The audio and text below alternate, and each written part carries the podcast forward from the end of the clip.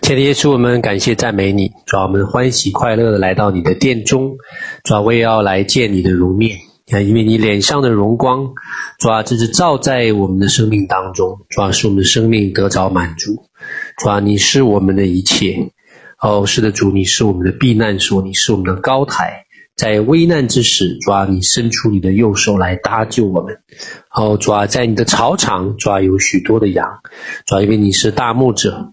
你要来牧养我们，你要来喂养我们。我们受伤的，你要来尝果医治；伤心的，你要来安慰；抓饥饿的，你要来喂饱；迷失的，你要来找回。好，主啊，我们求主耶稣大牧者，你在今天，主啊，你在灵里，主啊，在物质界，主啊，你要来牧养我们，喂养我们。主啊，使我们的生命，使我们的灵魂得着保住。好，使我们找到那应当行的方向。来提升我们的生命，扩张我们的境界，主要来放长我们的绳子，坚固我们的橛子，扩张我们的帐幕之地，主要让我们的生命主要只是不断的被提升。哦，谢谢主。如果有修剪的，主要需要悔改的，主要你的圣灵也来提醒我们，进到我们的心中，用微小的声音对我们讲话，使我们随时随地的可以来跟从圣灵的声音，完成神的旨意。将今天的分享交在你的手中。求主来高抹，祷告奉耶稣的名求，阿门。感谢主。那今天要跟大家分享的呢是，呃，全备和平衡。呃，那最近在查创世纪，呃，前面几章的时候呢，呃，特别有一个感动呢，就是看到说呢，在神创造这个人类之先呢，啊，我们的整个的地呢，是一个空虚混沌的一个状态，啊，我们整个的地呢是空虚混沌，然后呢，渊面黑暗，神的灵行在水面上。那么之后呢，在一系列的呃七天的创造当中呢，那么神呢就针对解决这个空虚混沌和渊面黑暗的这个问题，那其中一点呢。就是讲到说，神他创造，他要来补充，要来充满，来解决这个空虚的问题，要来解决这个混沌的问题。那么，怎么什么是混沌呢？混沌就是很混乱的，所以神就开始来设立次序，设立次序，然后呢，就是让有东西呢，各种的物种呢，分别分别出来，分别为圣啊，然后呢。空虚，神怎么解决空虚呢？神就是要用美好的事物来充满这个空虚，先用光来充满黑暗，然后呢，用这个水啊，用地使这个地可以露出来，然后用各种的植物、这个百兽、空中的鸟、海中的鱼、地上的各样的动物呢，来充满这地。所以使怎么整个的地球怎么样？不再是一个空虚的，因为神是不喜悦空虚，神不喜悦混沌。所以我们在整个的这个创世第一章的时候讲到说几个非常重要的重点，而且这几个重点是一直贯穿整个圣经的，就是丰富，啊，就是次序、分别、管理。因为我们知道说呢，神他是充满万有者所充满的。那么圣灵是充满每一个宇宙的角落，只要有一个空隙，那么神的灵呢都在那里。因为神是不喜欢空虚的，啊，神是不喜欢空虚，神喜欢充满。那么不但是物质界，神在创造的时候呢，把它充满了，然后交给人类管理。那当人他造人的时候，啊，我们人这个里面呢，也是需要被神来充满的。那当我们人远离神，我们犯罪堕落之后呢，我们发现我们是被世界来充满，就是这个世界当中的名利情欲，我们自己的梦想啊，我们自己的想法所充满。那其实呢，结果就是空虚。传道书讲到说，虚空的虚空，一切都是虚虚的，都是空的啊，无法得着一个真实的满足。所以你看到说，这个基督教和佛教最大的区别是什么？佛教就在讲空，就是讲虚，啊，越操练越修炼，就是越虚越空。其实这个人呢，就永远得不到满足。但是在我们跟随神的这条道路上，我们不是讲空啊，不是操练空，我们操练是什么？是丰盛。我们讲到说，我们的生命要怎么样？要丰富，要丰盛。耶稣基督讲说：“我来呀，是让我们的生命得着怎么样？更加的丰盛丰富。”他说在：“在神说，在耶稣基督里，他将什么天上地下一切的福气都给我们。所以，我们基督徒的生命。”是要丰盛的，这跟创世纪一直到启示录到将来永恒都是一样的。我们都是要得着神的那个充满。当我们的生命不是被神自己充满的时候，结局就是虚空。你就是追逐了一辈子，临死前你发现这一切都是空，不能带走一分钱，名利带不走，什么都带不走。啊，这就是奥古斯丁早在几千年前啊，他所讲，他就明白说，哦，神在造人的时候，在人的里面来创造了一个神形状的一个什么空缺，只有神自己呢才可以满足。所以，我们基督徒，我们需要被充满。圣经当中一直都在讲说要充满、充满、充满。其实创世纪就开始讲了，创世纪一直讲到启示录，都在讲说要充满。要充满。如果我们基督徒信主之后还不能够常常的被充满，我们也一样会落进这个虚空的里面。你信主之后，你信了半天，你还是觉得没有意思，你还是觉得很空。为什么？你没有常常被神充满。所以，我们信主之后，我们需要被圣灵充满，我们要被天父的爱充满，我们要被神的道来充满。那我们的生命，在这个成长的过程当中，我们需要不断的来完备，这样的我们的生命呢，才不会觉得什么宗教化，信主觉得很无聊、很枯干。因为很多时候我们信主信到后来就变得很宗教化啊，无法突破。所以我们的生命呢，需要充满，需要全备，我们的生命才能够得着耶稣基督赐给我们的那个丰盛。马太福音五章四十八节，耶稣讲说：“所以你们要完全，像天父完全一样。”这个完全呢，在希腊文里叫做 “teleios”。这个词根呢，“tell” 讲的是什么呢？就是意思就是达到最终的目标。那 “teleios” 是一个形容词。啊，讲到完全完美，翻译成完全完美。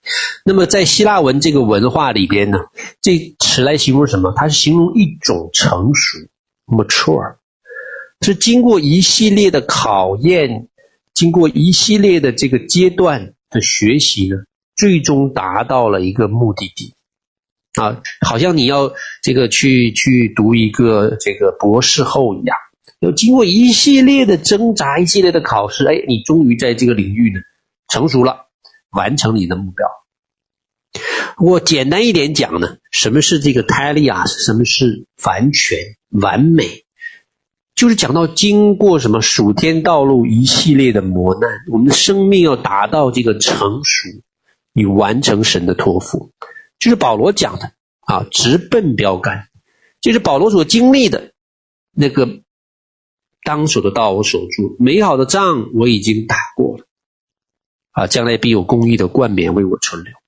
所以，我们基督徒的生命呢，我们是追求完全，这是耶稣基督给我们的命令。所以，你们要完全。这讲的讲到的是一个命令的语气啊，不是商量的语气啊。你们可以选择完全，不是的。他讲到说你们要，这是一个 imperative，就是一个命令的语气，因为你们的天赋。是完全的，就像你们天赋一样。雅各书一章四节也讲到，但忍耐也当成功，使你们完，使你们成全完备，毫无欠缺。在这句话里边呢，他也用了同样的词，也是 teleios 啊，希腊同样的字 teleios，而且用了两次。中文把它翻译成成全和完备啊，其实是同样的字，都是讲到什么？经过要经过忍耐，经过一系列的磨难，一系列生命的对付，然后呢，我们的生命怎么样？可以完全达到神所让我们达到那个成熟，完成神给我们的那个托付。所以，我们基督徒，我们的生命，我们的目标呢，是像天父一样完全完备。我们不是在单单的某一个领域有得着有突破，我们是要在这三个方面呢，都能够被神来充满，被神充满我们的生命呢，才真正的有丰富，就是被神的灵充满，被天父的爱充满，被神的道来充满。这样使我们这个成长的道路、追求的过程当中呢，才能够有根有基，才能够平平衡，才能够承载更多的恩膏和祝福。因为这三个充满，它是一个圣经的原则啊，它不是就讲到今世，它是一个永恒的，是一个永恒的。其实从创世纪一直到启示录，贯穿整本圣经。即使你将来我们到了天上，我们进到新耶路撒冷，你想一想。你需不需要圣灵呢？你需不需要神的爱呢？你需不需要神的道呢？一样的啊，没有改变过，都是一样的啊。因为你想一想，被圣灵充满，被天父的爱充满，被神的道充满，其实就是三位一体嘛，就是三位一体的真神。所以，作为一个跟随耶稣的门徒啊，我们从来不会很骄傲的说：“哎呀，我已经足够平衡全面了。”我想应该不会有人。会讲这样的话啊！我自己在预备的时候，在反省的时候，发现有很多我自己有很多要改进的空间啊，非常多的地方需要不断的突破，不断的突破，要接力进入全备与平衡。这也是这个圣经在希伯来书所讲到的，要接力进入那个完全，我们要付代价和努力的。希伯来书十二章十四节也讲到说，追求与众人和睦，并且要追求圣洁。好，圣经告诉我们说，我们要圣洁，因为天赋是圣洁，就像天赋一样圣洁。其实都是同样的意思，从不同的角度来论述这个问题。因为圣洁，它负面的意思是不犯罪，这个负面的不要做这个，不要做那个，圣洁是不犯罪。正面的也一样的意思，圣洁的意思是追求。全备圆满，也是追求什么完美全面的意思。所以圣洁不是说我今天躲到深山里，我不犯罪了，我不与世人接触了，这好像就圣洁了，不是这个意思。圣洁的负面的意思是不犯罪，正面的意思是追求圆满全备，就好像这个这个犯罪是一样的。犯罪的那个罪本身的意思是你达不到神的目标，这个负面的意思说你做了不该做的，同时你。应该做的没有做，这也是犯罪。好，所以要追求全备圆满，这样子我们的生命才会进入突破，进入丰盛。呃，我认识一位呃基督徒姐妹啊，那么我是很钦佩这位姐妹的啊。那这位姐妹呢，她是呃，真是做了一辈子基督徒。啊，也是非常非常的有爱。他的这个特点呢，就是他非常有爱，啊，对圣经也很熟悉。她是非常有爱心的一位姐妹。她这个常常把一些有呃困难的这个呃生活上需要帮助的姐妹呀、或者弟兄们，去接到家里边来服侍。甚至呢，有一些是精神病患的啊，教会不愿意服侍的，或者是这个呃有困难的，他也来服侍他们。啊，为他们做饭呐、陪伴他们呐、聆听他们呐、为他们祷告啊，哦，所以这位姐妹是非常有爱心的，非常有爱心的。那我自己和她相比起来，我就觉得哇，看到她的爱心的时候，我常常会觉得自己很惭愧。我觉得哇，这位姐妹真的是在在爱心这一方面真的是无可挑剔啊，关怀爱心这一方面无可挑剔。同时呢，他也是呃老基督徒了啊，信主很多年，有神的话。后来呢，这位姐妹呢，她就接触到了施工啊，开始呢，呃，透过施工呢，能够慢慢接触到什么什么呢？接触到圣灵的领域。开始，因为她以前是在一个传统教会的背景，那么她就开始明白哦，原来这个在圣灵的领域有圣灵的恩赐哦，有医治，有释放，啊，有这个这个呃破除家族祖先的咒诅啊，有这些属灵的征战。那在他以前这些背景呢，他是没有接触过的，所以他就接触施工，也参与了施工的一些的这个服饰，一些的呃课程。那么，这个这个本身对他来讲呢，是一个很大的冲击，因为他常常追求的是什么？是被爱充满啊，来操练神，那这是很好的啊，要操练读经，这是非常的好。可是当他发现什么呢？他在用他的原有的这样的恩赐，这样神托付给他的这样的一个一个能力来服侍的时候呢，总是服侍到一个程度就服侍不下去了。他用爱心去服侍一个人，甚至服侍人一个月、两个月、三个月，可是到后来呢，就服侍不下去。他也发现自己在生命当中有一些的局限性，无法突破。他也尝试想说，我要来突破。他也明白说，哎，施工有一些东西啊，是他自己不具备。这个可以医治，可以释放，啊，可以破除咒诅，这些东西是他所不熟悉的，啊，而且能够。帮助到他，能够做到他所不能做，所以他就在跟施工接触的过程当中呢，他也尝试来去突破自己，啊，尝试来学习，哎，怎么样？我在圣灵的这个领域呢，能够重新的来开启，重新来扩展。可是呢，很可惜，他也尝试了，他也努力，可是每每真是到了一个最关键的时刻。他要做一个选择，好，他要来真正来相信圣灵的工作的时候，因为这个从他的家庭，从他以前的教会的这些的这些的呃弟兄姐妹，就给他压力啊，会给他耳边会讲一些负面的话，因为他他又面临选择，他面临征战，他又面临挑战，啊，听到很多负面的东西，所以他就很挣扎。哎呀，我要不要出？在这个领域里，在这个新的领域里呢，继续去学习，继续去认识，继续去突破自己。啊，他也很挣扎，结果很可惜，很可惜。啊，因着各种各样的原因，他自己也产生了怀疑，再加上周边很多负面的声音，他最后放弃了。啊，他放弃了在圣灵的这个领域，圣灵的恩赐、圣灵的能力、圣灵的圣灵的这个这个呃呃医治释放的领域去探索、去扩展、去突破自己。他放弃了，他又重新回到他所熟悉的那个传统的领域，啊，继续用爱心、用他的耐心去关怀那些生病的。那些有精神病患的也需要帮助，也没有错啊，他也在服侍，可是他自己呢，却突破不了他的瓶颈，突破不了他的瓶颈。这是让我们看到一个什么样的情况？就让我们看到说，一个基督徒。我们的生命要突破，我们常常讲说，我们的生命要来突破。哎呀，我们生命要得着丰富。哎呀，神的，我们生命怎么样成长？我们如果还常常的局限在我们自己那个最舒适的领域、最习惯的领域里边的时候，我们的生命就无法突破。我们要进到一个什么？一个全新的、充满的里面。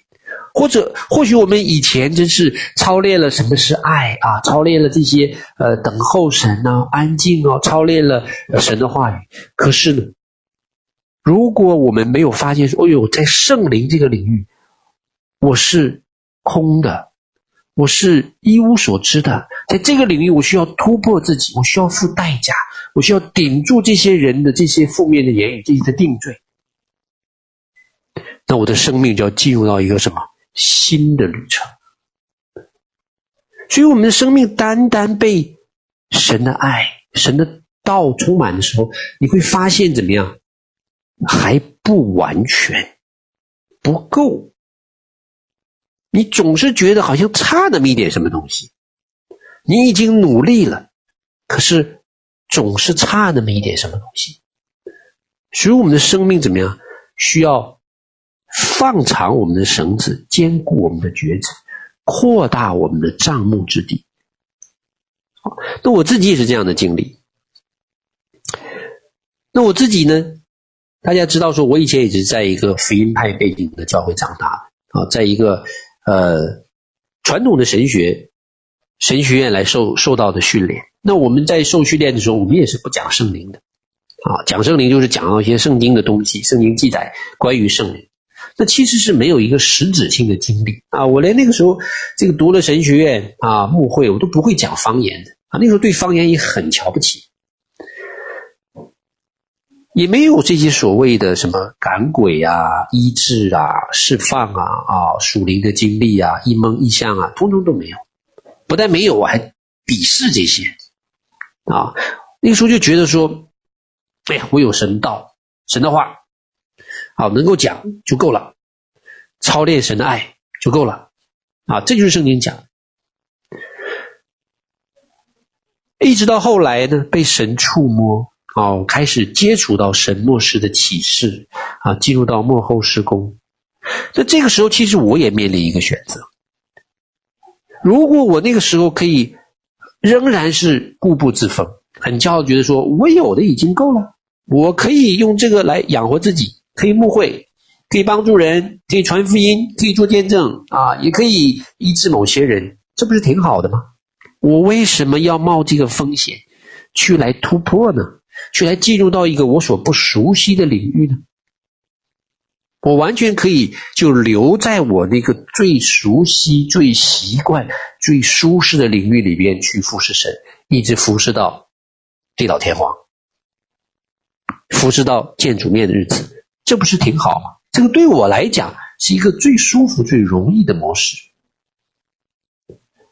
好，可是后来呢，被神开启的时候，我就被神的。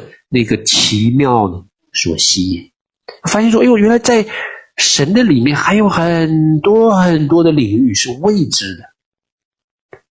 那么，我们愿不愿意谦卑我们自己，进到一个新的领域去突破？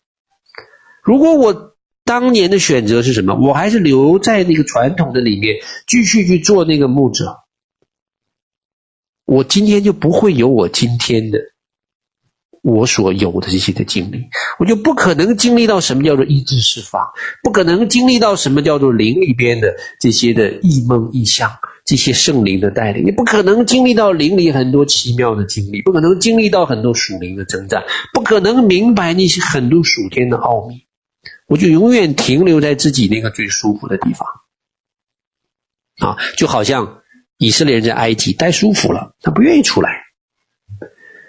所以我要突破我自己的时候，我首先要迈出那一步，要进入到一个未知的领域，要付上什么样比以前更多的代价。那个是什么？我以前成长的教会没有教导过的，神学院没有教导过的，别人都没有教导过的，要靠着神自己的灵。来一步一步学习，重新认知什么是一梦一想，重新认知什么是先知预言，重新认知什么是医治释放，重新认知什么是属灵征战，重新认知什么是末世的启示。许许多多的领域，我需要怎么样突破？我需要来去冒险，我需要在这个一个不熟知的领域呢，重新被圣灵来充满啊！以前我可能认为，哎，我也有圣灵充满的。好，可是那个是非常初阶的，非常初阶。所以，我们弟兄姐妹，我们在成长信主的过程当中，我们的生命、我们的眼界呢，需要不断的被扩展。你不是单单盯在某一个领域里，哎呀，我今天研究圣经，我是这个神学博士，哎呀，我就够了。那你就失去了神讲到你这个完全和全备。哎，我今天只要有爱心，爱心服侍就够了，那我们也会失去完全和全备。哎，我今天只要追求圣灵的能力，圣灵的恩赐，我会打属灵的征战就够了，你仍然会失去全备与完全。所以，我们生命常常讲突破，很多时候，这个突破并不是在你最舒服、最习惯的领域里突破，不是说今天你写了一本解经书，我再写十本解经书，那你还是在你熟悉的领域里。哎，我今天可以医治一个人，我明天医治一百个人，你还是在你熟悉的领域里。你要在你最不舒服的那个领域里，那个最弱的领域里，实现生命的突破，这个才是真正的突破。你真正突破的时候，你会发现，哇，你的服饰才会被更大的开启。哦，所以你哪一个领域你是最强的呢？你哪一个领域你是最弱的呢？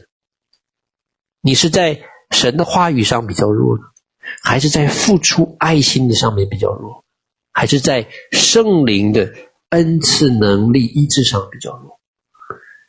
你要在不同的领域，你要。大胆的迈出那一步，而且先承认说：“哦，这个领域确实是我比较弱的啊！我以前大部分时间花都花在某一个领域上。什么叫做充满呢？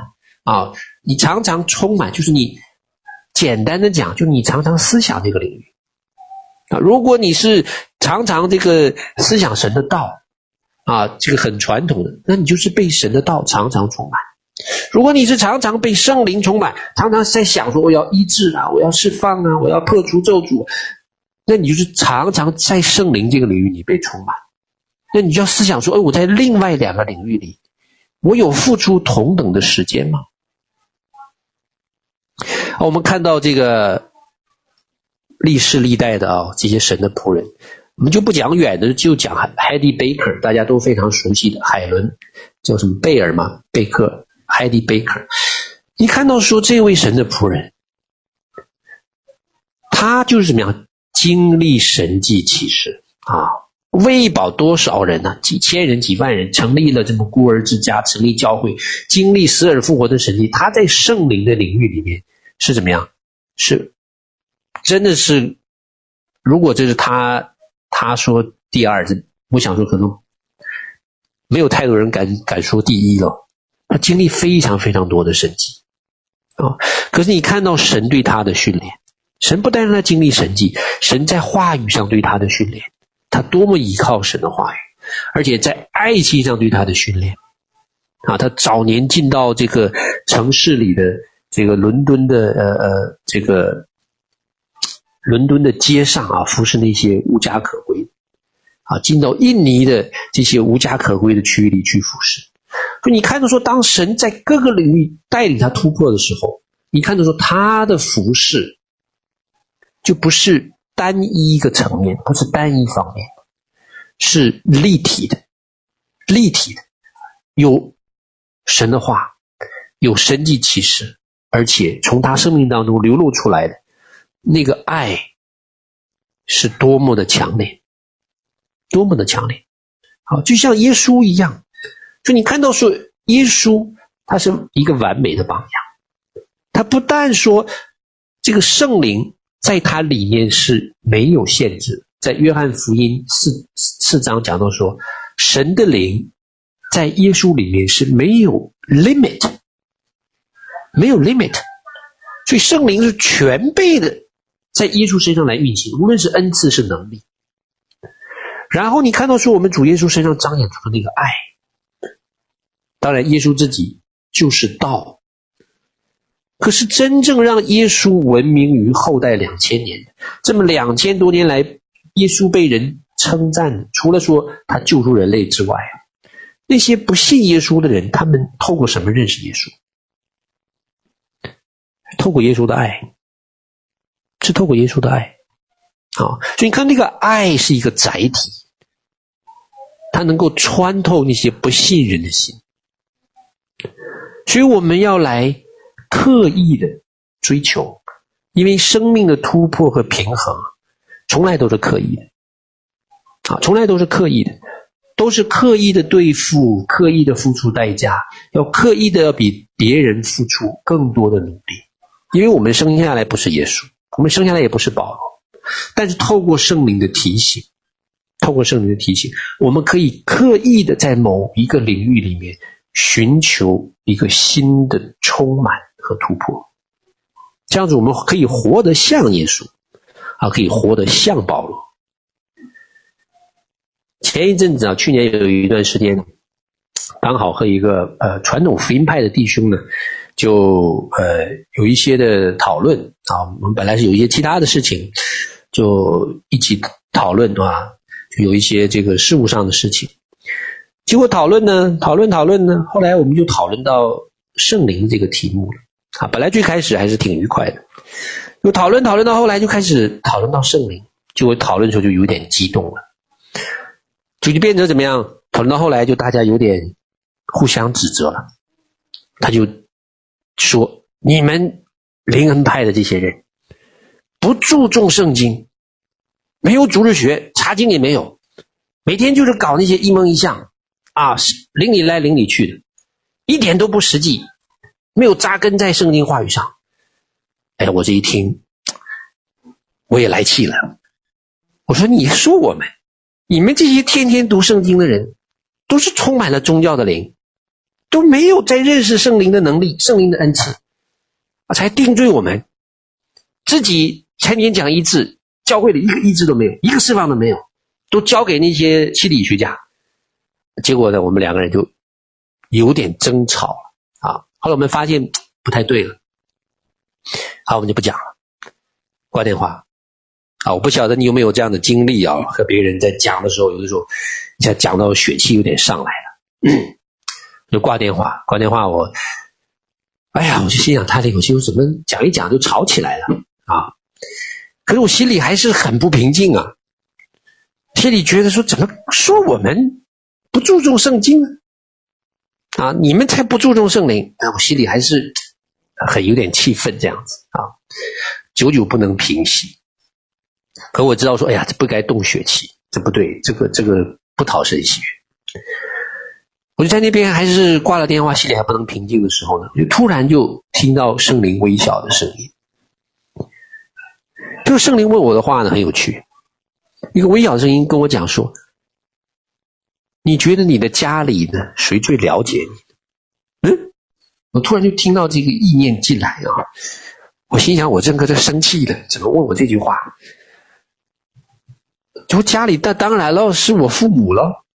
父母之外，就是我的兄弟姐妹最了解我了。啊，跟他们一起成长嘛，那肯定他知道我的优点，知道我的缺点。那我就意念上啊，就这样子，立刻就就是来来回应神。然后我就听见这个微小声音对我讲：“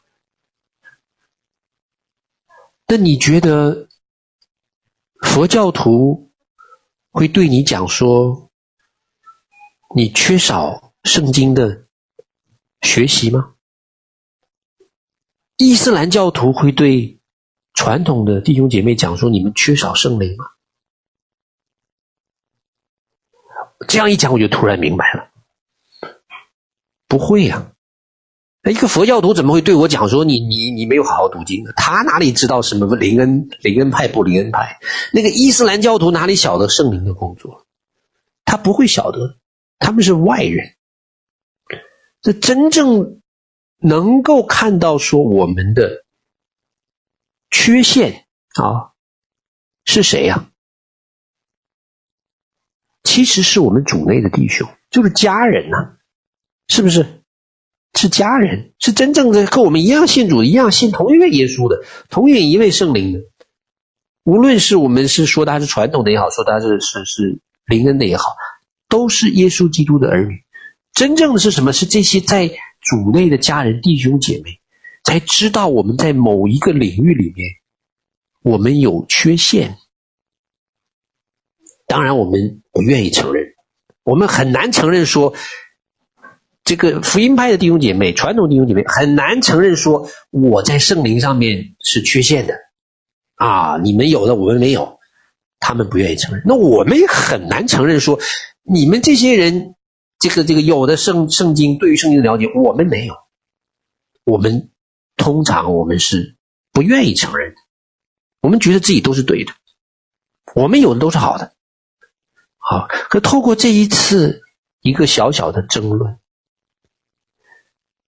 然后圣灵跟我一个小小的提醒，我突然才明白，哦。其实我们自己都是有盲点的，我们自己都是有盲点，我们自己看不见，我们都觉得说，我所有的是最好的，我所有的是最全面的，那别人都没有全面。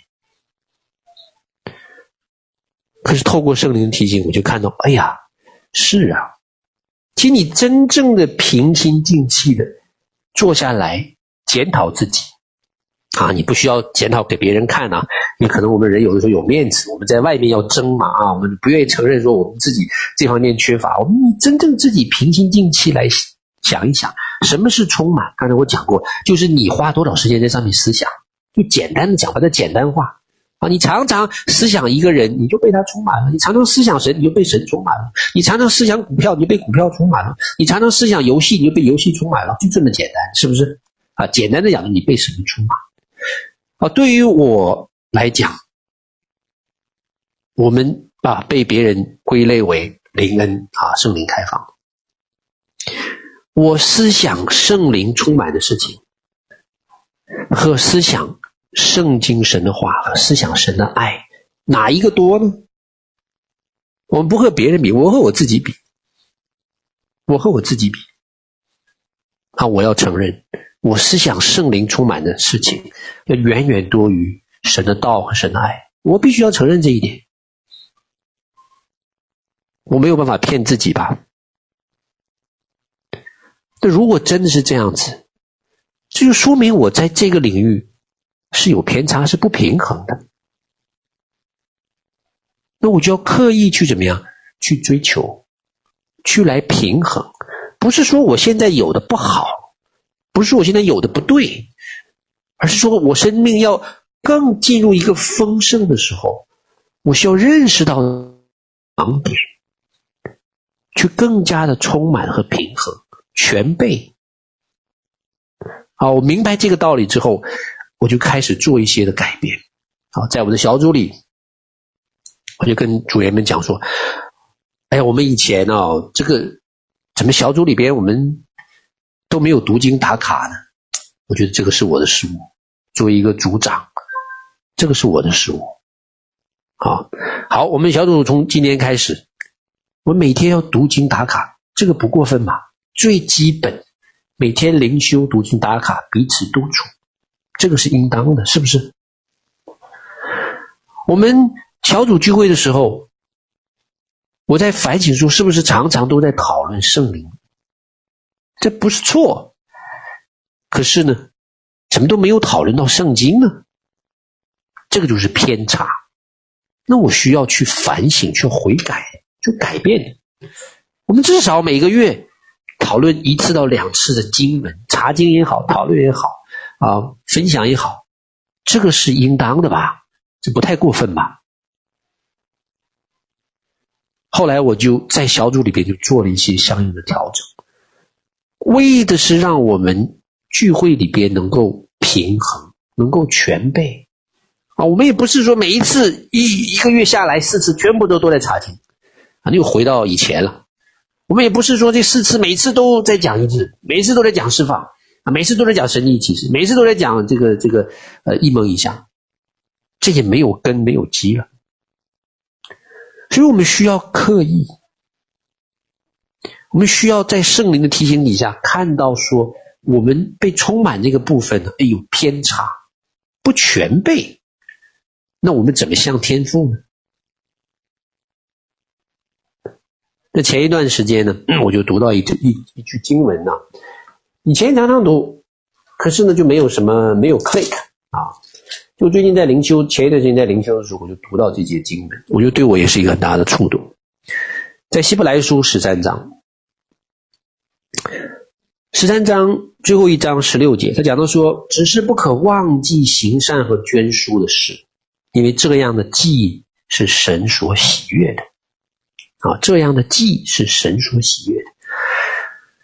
其实，在新约圣经啊，讲到祭献祭的时候，献祭的事情，大部分都在讲耶稣基督啊。耶稣基督是我们。”这个献祭的羔羊，一次献上，永远献上，为我们献上赎罪祭、挽回祭啊！你可以去查，大部分都在讲到耶稣基督，因为在新约就耶稣替我们付了啊，我们不需要再杀牛杀羊了所以在讲到献祭的事情上，其实讲到我们自己的，其实是很少的部分，很少的部分。呃，比较出名的经文就是在罗罗马书十三章啊，我们要身体献上当作活祭，这个讲到说我们要全人的献上啊，归给神，全人的献上。同时呢，又讲到什么？就是在十五节，希伯来书十三章十五节讲到说，你要以颂赞为祭献给神，就是我们的敬拜赞美是一个祭物啊。在新约里边，这个颂赞赞美是一个祭物，这个祭物呢，就是可以使神的心得着满足啊，像一个馨香之馨香祭，就好像在这个这个挪亚大洪水之后，这个他这个祭物呢，香气传到神的。面前，神就得着满足。这个祭物是使神的心得着满足，就是我们常常讲的说讨神的喜悦啊，这就是祭物。就在十六节，我以前没有发现的一个事情，什么是行善和捐书的事情？就是帮助用你的爱心来服侍，帮助那些有困难的。帮助那些去关怀啊，去奉献，哪怕金钱也好，物质也好，电话也好，真正的爱心就是行善捐书。这个原来神说这是一个祭物，我从来没有从一个祭物的角度去理解行善和捐书啊。结果我一查圣经，在以弗所书五章二节也讲同样的事情。你要凭爱心行事，正如基督爱我们，为我们舍了自己，当作馨香的供物和祭物献给神。所以，我们凭爱心行事的时候呢，神讲说，这是一个馨香的供物和祭物，可以献给神的。哎呀，我这个时候才明白说，哦，原来做好事，我们常常讲到做好事啊，你的爱心。你被神的爱充满，而你这个被神充满的爱可以给出去，啊，而且是一个无条件的啊，不是带着巫术的，不是带着期待，不是带着掌控的，是一个无条件的给出去。就是圣经讲到，你常常做好事情，不要让左手记住右右手，不要让右手记住左手，就是你是暗中的，而且你自己也要忘记他的，你不要常常拿出来数算你自己的。哎呀，我给谁谁奉献过多少多少钱啊？你常常在数算，这也不行。神不让我们自己数算，我们数算神的恩典啊，不是数算我们自己的好处。这个是真正的爱心。是一个真正的爱。神说，这样的一个真正的爱的付出，被神爱的充满。神说，这个是祭物，在新约，新约就这么三种祭物啊：全人奉献、送赞为祭，竟然还有一个就是行善和捐书，就是凭爱心行事。神说，这是一个祭物，你你这样的行为。是有一个香气到天上，是使神的心呢得到满足。这个就是第三个领域，我们爱心的领域，爱心的领域。我们不但是被圣灵充满，学习医治、释放、征战啊、这个什么断开祖先的咒诅没有错，其很多时候。这些啊，我们神都给我们丰富的带领。我们不单是在神的话语上面，神说要在爱心的领域，要供祭物，使神的心得到满足。你有多少爱心，你就奉献多少爱心。好，当我知道说某一些弟兄姐妹他们生活有困难的时候，这个时候。圣经告诉我们说：“你不要跟他讲说，哎呀，为你祷告，你平平安安的去吧。”神说：“这样的人是假冒伪善的。”就是耶稣自己讲，是吧？我就要凭着我的能力，我要付出我的爱心。你能够奉献五十，你能够奉献一百，你就奉献一点点。或许这一点点是在人看来是杯水车薪，可是你后面那个爱是可以。暖化人心的，所以让别人可以感受到神的爱的。啊，所以当我看到别人有需要的时候，我哪怕一点点啊，因为我也没有很多的钱，可是我知道我要按照我的能力一点点付出这个应当有的爱心，而且是尽量不要让那个被奉献的人知道，奉献出去。我知道这是坐在神的里面，啊，无条件的爱，暗中的行善。我知道这个是一个祭物，我现在终于明白了啊！这不但是一个好事情啊，不但是一个命令，这是一个祭物啊。在新约，我们已经不杀不杀牛不杀羊了，可是你还是可以献祭哦。圣经讲的非常的清楚，两处的经文，以弗所书五章二节，希伯来书十三章十六节，这是一个祭物，而是馨香的，神所喜悦。我们要在这个领域里突破啊！所以神最近这几年呢，常常在这个领域里边呢来训练我，啊，训练我。很多时候别人看到说：“哎呀，你看这个你是全职的这个传道人啊，你本来收入就不多了，你还要奉献吗？”我说：“这个是祭物啊！你知道献祭给神是多大的事情啊？这是了不得的事情啊！”能够使神的心意得到满足，这是真理呀，这是应当做的，我必须要做的啊！我以前不习惯，不舒服，我不愿意啊！我看总是看到自己的缺乏，可是后来我明白说，我要突破啊！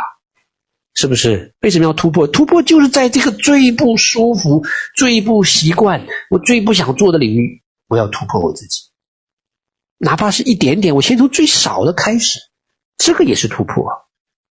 啊！而且经历这样突破的时候，我发现，当我真正愿意去奉献的时候，我真的是发现神是很信实的。我左手奉献出一百块，啊，右手神就重新哎，透过其他的途径，神就再次来给我奉献。啊，常常是有这样的循环啊。当然，我不是说你是为了这样的啊奉献出去，神要再给你，不是为了这样的目的去奉献，但是看到这样的恩典，啊，看到这样的恩典。你在这个领域里边，你去突破自己，你就可以重新领受一个新的恩膏。这个恩膏是以前你在圣灵的领域，在神的话语的领域里没有经历过的，你不曾经历过的一个爱的恩膏。你说：“哎，我这个我奉献了，我帮助别人了，我给爱心打电话了，这这爱的恩高在哪儿呢？”哎，我以前也不懂，后来我就明白了，这个爱的恩高啊。这个恩高就随着你了，你就发现说，你讲道的时候，你打电话的时候，你关怀的时候，你分享的时候，它是自然带着的。哎，以前我们求爱的恩高，爱的恩高在哪儿呢？爱的恩膏在哪儿呢？哎呀，你快来给我按手一下吧，哎，分次一点吧，这也可以，不是不可以，不是说这不好，但真正来的是哪儿？是你自己，你在这个领域你献祭了。你奉献了，你突破了，神的那个爱的膏就来了。你在服侍的时候，哎，我没有做什么，别人就感受到爱了。为什么？是因为你在这个领域突破了，行出去了，所以你不是刻意要再给什么爱，你是在你这个服侍的其他的领域，无论你是敬拜，你是查经，你是关怀，你是探访，哪怕你一句话都带着这个爱的膏。是因着你在这个领域，你突破，你献祭了，自然的，而不是做作。所以弟兄姐妹，神家中的服饰是非常广泛的，都是彼此关联的，有联系的，但是不能彼此替代。